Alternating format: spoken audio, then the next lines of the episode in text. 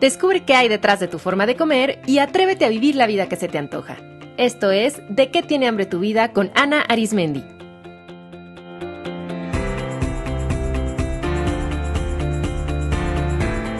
Este es el episodio número 2, Autocuidado.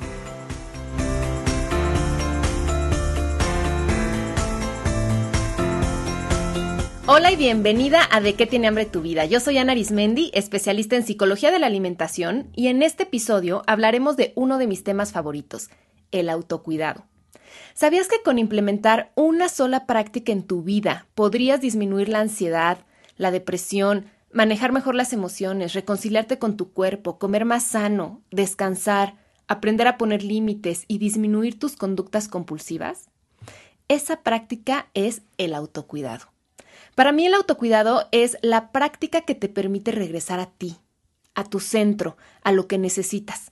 Las conductas compulsivas, que pueden ser desde comer en exceso o restringir lo que comes, hacer demasiado ejercicio, comprar y gastar en exceso, acumular cosas, fumar, obsesionarte con ordenar y organizar, etc. Todas esas conductas, justo lo que te están pidiendo, bueno, más bien gritando, es eso, que regreses a ti, que te voltees a ver, que conectes contigo, que te hagas caso, que satisfagas las necesidades que tú tienes. Seguramente has alguna vez escuchado a un niño pequeño que está de pronto jugando en el parque, en los columpios y empieza a gritar, Ma, Ma, veme, Ma.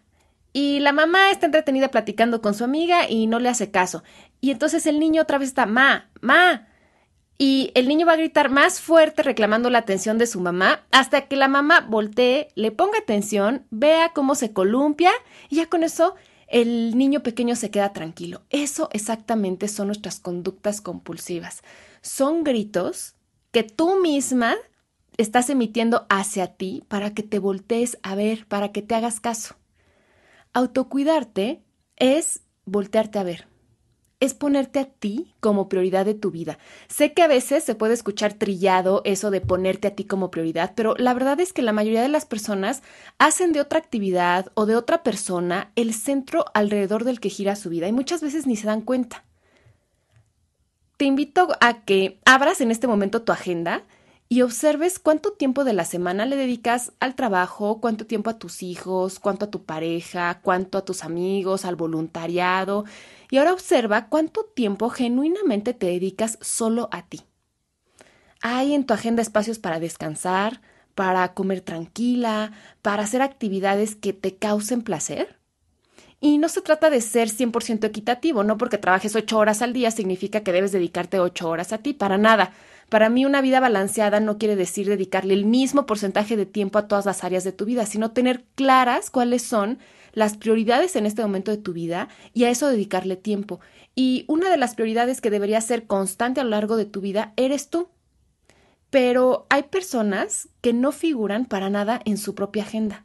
Ni siquiera para cubrir sus necesidades básicas de sustento se dan el tiempo comen a prisa y comida que no es saludable y que muchísimas veces ni siquiera les gusta, no hacen ejercicio, no descansan. Es más, me han tocado pacientes que han tenido problemas de infecciones urinarias y de estreñimientos severos porque no van al baño con la frecuencia que deberían por la pena de estarse levantando en su oficina, no vaya a ser que el jefe se moleste. ¿No te parece increíble que le demos mayor importancia a terminar de escribir un correo electrónico que a tomar agua que es el nutriente principal que nos mantiene vivos? Algunos indicadores de que no te estás autocuidando lo suficiente son sientes que no te alcanza el tiempo, no practicas actividades que te causan placer, estás fatigada, constantemente tienes dolor de espalda o dolor de cabeza o estreñimiento o gastritis o colitis, no comes bien, no mueves tu cuerpo, tienes constantes cambios de humor, tus cosas están desordenadas, estás muy endeudada, te cuesta trabajo decir que no, tienes alguna conducta compulsiva que a ti misma te molesta, pero que sientes que no puedes dejar de hacer, como fumar, comer en exceso, comprar demasiado, etc. Entonces, ¿qué es y en qué consiste exactamente el autocuidado? Autocuidarte es estar atenta de tus emociones y pensamientos a lo largo del día para conocer tus necesidades y satisfacerlas es hacer lo que te gusta y lo que te hace bien de forma cotidiana. Es estar alineada con lo que es importante para ti. es tratarte a ti como tratas a las personas que más amas. Piensa en alguien a quien ames profundamente. Pueden ser tus hijos, tu pareja, tus padres, tus hermanos. ¿Dejarías a tu hija sin comer? ¿Le dirías a tu mamá que su cuerpo es horrendo? ¿Permitirías que tus hijos vivieran con problemas digestivos? Estoy segura que no. Entonces, ¿por qué? Si no lo haces con ellos, ¿por qué si lo haces contigo? ¿Por qué te descuidas de esa forma? Autocuidarnos es una habilidad, es algo que se aprende y para ello es necesario ponerlo en práctica hasta que se convierta en un hábito. Idealmente, desde pequeños, deberíamos de haber recibido la instrucción y el ejemplo de nuestros mayores para saber cómo identificar nuestras necesidades y cómo satisfacerlas, para entender que lo más importante es que nosotras estemos bien física, emocional y mentalmente. Idealmente, el amor y la seguridad recibidos en la infancia permitirían que desarrolláramos la autoestima para sabernos merecedoras de atención e idealmente habríamos desarrollado la confianza en que nosotras somos capaces de cubrir nuestras necesidades. Pero, desafortunadamente, el caso de muchas mujeres es que se les entrena muy bien para cuidar a otros, pero no a ellas mismas. Se les entrena para hacer de su familia y su casa su prioridad, o de su trabajo y su carrera, o de sus estudios, o del dinero, o de sus objetos. En nuestra sociedad, el éxito se mide mucho por la cantidad en la cuenta bancaria, por el estatus del puesto laboral, por qué tan bien portados son los hijos, o por los objetos que se poseen. O sea, se mide el éxito de una persona por lo que hace y tiene, pero no por lo que es y por cómo está a nivel físico, mental y emocional. Siempre con mi esposo, cuando alguien dice o nosotros mismos decimos, ay, a esa persona le va muy bien, siempre lo completamos con a esa persona le va muy bien económicamente. Fíjense qué interesante es que cuando decimos que una persona le va muy bien, es realmente que le va muy bien económicamente. No sabemos si la persona está bien a nivel físico, mental y emocional, cómo están sus relaciones personales, cómo está en otras áreas de su vida, pero en la sociedad, bien, éxito se equipara a tener un buen puesto y a tener dinero. Tú ya sabes cómo cuidarte porque te dedicas a cuidar a otras personas o a otras cosas y de hecho lo haces muy bien, estoy segura. Ahora lo que necesitas es aplicar esas habilidades en ti misma. Imagínate que te cuidaras a ti con el mismo amor y paciencia con el que atiendes a tus hijos, o que le dieras la misma importancia al tiempo que te dedicas a ti que al que le dedicas ese gran proyecto laboral. El autocuidado no depende de las circunstancias. El famoso no tengo tiempo no es más que no quiero darme el tiempo. Autocuidarte es una actitud, es hacerte responsable de ti misma y tomar acción para cubrir tus necesidades de forma respetuosa y amorosa. Y autocuidarte no significa irte una vez al mes al spa. Digo, eso puede ser, pero el autocuidado es más bien una serie de acciones pequeñitas, pero que se hacen diariamente. No tienes que gastar dinero y de hecho no tendrías que invertir demasiado tiempo. Es una actitud, una actitud de estarte poniendo atención, de estar cachando qué es lo que necesitas y satisfacer esas necesidades lo mejor posible en ese momento. Cuando te cuidas a ti misma, dejas de culpar al pasado, a otras personas y a las circunstancias por cómo estás ahora, y también dejas de esperar que otros te resuelvan o que se den ciertas circunstancias para estar bien. Esto me encanta, autocuidarte te empodera. Eres tú quien tiene el poder de hacerte sentir como te quieres sentir. No es culpa de tu agenda apretada y de todas tus juntas el que estés fatigada. Eso no es culpa de tu agenda.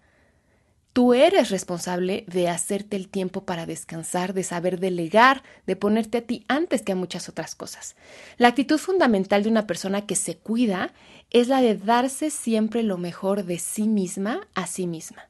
Piensa esto, tus relaciones personales, tus actividades, tus alimentos, tus pensamientos, ¿son lo mejor que te puedes dar a ti? Una persona que se cuida a sí misma se escucha con atención, reconoce y cubre sus necesidades, se habla y se trata de forma amorosa, se respeta, se pone a sí misma como su prioridad y se hace responsable de sí misma. Imagínate que todo lo que hicieras lo llevaras a cabo con la intención de autocuidarte. ¿Cómo cambiarían tu forma de organizarte, tus relaciones interpersonales, tu forma de elegir alimentos, tu cuerpo? ¿Qué pensamientos elegirías con esta actitud?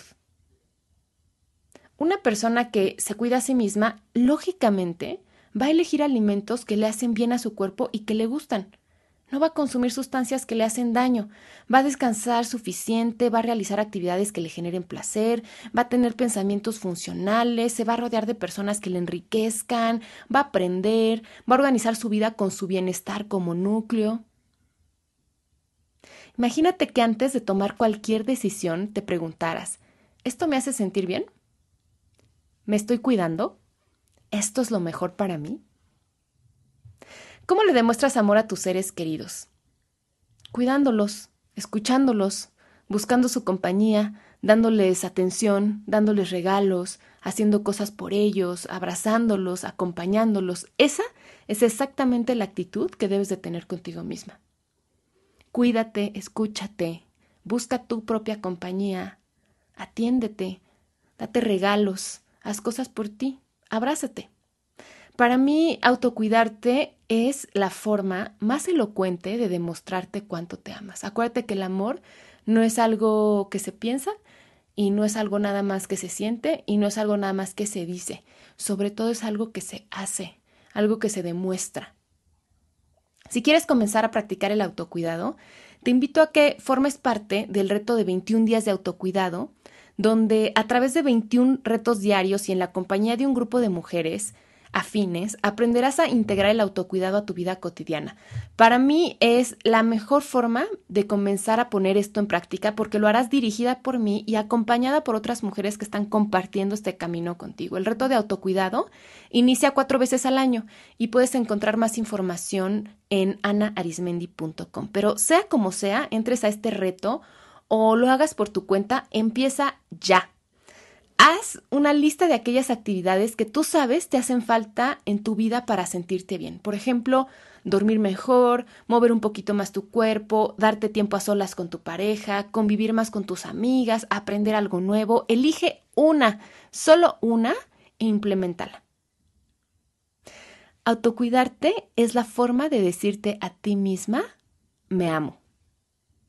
Te mando un abrazo y nos escuchamos en el próximo episodio.